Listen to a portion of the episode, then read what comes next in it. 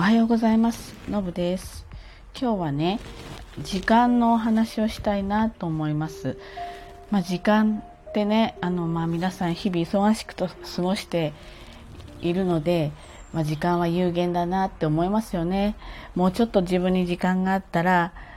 もう少しこういうことしたいのにって思うことも、まあ、いっぱいあります。と私も何て言うんでしょうね。時間意外と忙しく過ごしてる方かなとは思います、えー、やりようによってはもしかしたらもっと時間を生み出せるのかもしれないんだけれども一応工夫してはやっているんですけれどもまあまあ忙しい毎日ですね。で忙しい割にはいろんなことをまあ引き受けたり頼まれたり、えー、やってしまう性格なのでもう本当にますます時間がないんだけれどもそういった時間に追われる生活も嫌いではないのは正直なところです。で時間ねあの例えばあそうですね、疲れてる時は寝るんですけれども電車の移動だとか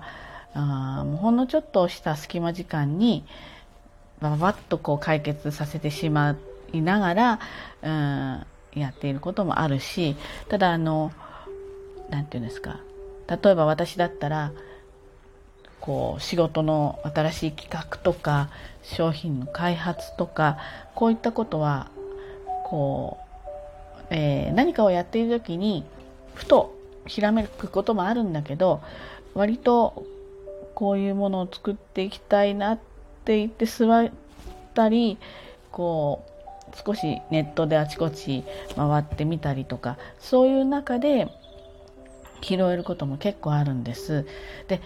この時間をすごい大事にしたいと思うんだけれどもどうしても私との、うん、生活のスあのスタイルはうわってこう拘束される時間と空く時間がはっきりしていてそれでそれをさらに一層はっきりさせようとしてちょっと仕事の時期的なあのやり方を1年2年ぐらい前から変えたんですよね。で外に出ていく仕事を、まあ、今仕方がないんですけど7ヶ月間ぐらいあるんですね。でそれ以外の45ヶ月っていうのはまあその頭を使っていくっていうかそのイメージを膨らましていくでそれを具体的な形にするっていう、まあ、腰を押し押し付けるっていうそういう仕事にしています。であのやっぱりこの実動で働いてる時にはあの実際に何て言うんですかやらしい言い方なんだけどこれ表現として使ってるんですけどその時にはチャリンチャリンチャリンってお金が落ちていくような感じなんですよね。まあ生み出す言った方がいいかな。自動的に車輪するわけじゃないからね。まあ、ちょっと自分の頑張りでお金を生み出す。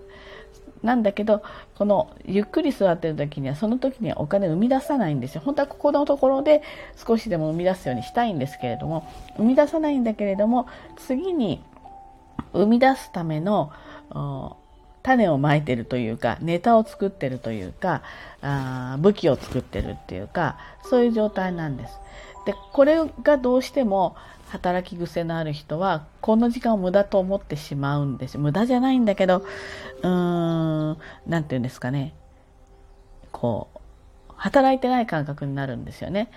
なので、えー、これを自分のこう意識を変えようっていうふうにしたのがその2年前。で、まあ、きっかけはコロナですね。あの、ガシガシ働いてる時でも、あの、こうやってコロナみたいな、ああいう初期のコロナって、世の中がね、2、3ヶ月ストップした、してしまったじゃないですか。こんなことが自分の人生の中であるんだな、生きている中で起きるんだなっていうような、あの、本当に驚きの期間だったわけですけれども、そこでなんかこう、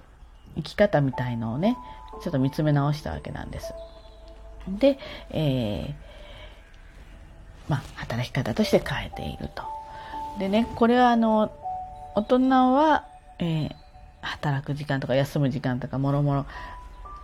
あるわけなんで、あの、よく時は金なりって言いますよね。で、やっぱり時間っていうのは非常にあの、宝なんですよね。本当大事な宝なんだと思うんです。この時間をどう生かすかによって自分の生き方が変わっていくと。でこれをねあのちょっと子供子供っていうのは自分の子供じゃなくてあの働く前のお子さんのことねに置き換えてみた時にやっぱり子供に唯一与えられた財産って、えー、この時間なんだと思うんですよ。それはあの例えば親がいれば親がね子供のためにお金を使ってあげるとかあるんですけれども唯一、えー、子供が自分が自由に使えるものがあのこの時間なのね。なので結構その何て言うんでしょうかね。子供を、うん、大人の都合で振り回してしまうっていうう、まあ、いろんな場面がよしとしてあのい、まあ、それがいい形だったりなんていうかな。子供のためを思ってってこともあるんだけれども、うん、やっぱりそこはね、えー、子供のじ所有物じゃないので親は。その親は育てる役割であの所有物とはちょっと違うので例えば子どもの時間に対して、えー、親とか先生とか、まあ、周りの人ですよね。が、えー、そこをあの何て言うんですかね。使う場合だから子供に何かをさせるのもそうだし子供の予定とかもそうなんだけれども何て表現したらいいのかな。うーんちょっとあの何待ってなさいみたいな。待ってなさいっていうのも変だな。なんかねちょっと思ったのはあの大人が近くにいる大人が子供の時間をなんか自由にできるっていう感覚を持ってる人がいてね。これは私違うんじゃないかなって思ってるわけです当然子供はあの親が親とか周りの方が養って、えー、食事ができたり住むところがあったりですのでその時間を親が決めていくっていうのはいいんですよ。あのいいんだけれどもあのでそれである意味正しいんだけれどもただ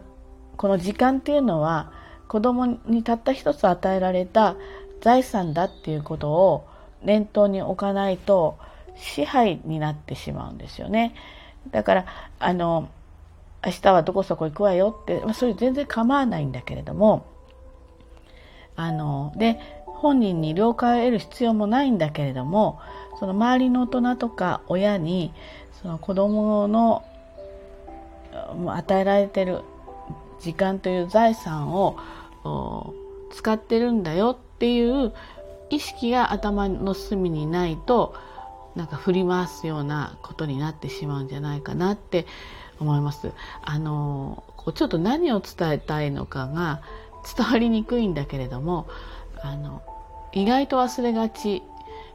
な部分なんじゃないかなと思ったんで、えー、今日はお話ししてみました。だから大人も同じですね。自分の時間、私の時間っていうのは私の財産の一つで、これをに対してこう何かを頑張ることによって、えー、て言うんですかね報酬が得られたりとかあ楽しい時間が過ごせたりとか、まあ、するわけじゃないですか。で自分の時間を使って家族のために頑張るっていうのもこれもまあ、家族が元気に暮らしていってもらったら、まあ、自分も幸せだしって思うことであり逆にお母さんは食事を自分の時間を削ってね食事を作ったり洗濯したり掃除したりするのが当たり前じゃなくてお母さんとか例えば奥さんとか逆もありますね夫とか。この人たちは自分の財産の時間を削って、えー、こういうことやってくれてるんだっていうことがやっぱり頭の中にないと感謝を持てなくなる。当たり前だと思ってしまうってことだと思うんですよ。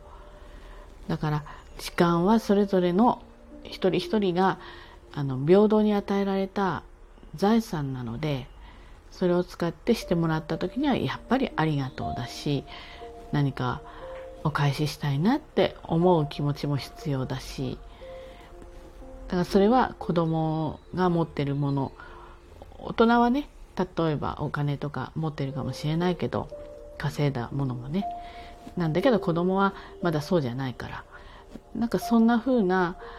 マインドというか心持ちというか、えー、念頭に置いておくっていうのがあの必要なんじゃないかなって思う今日この頃です。はい、ということで今日も一日頑張ってまいりましょう。じゃあねバイバイ。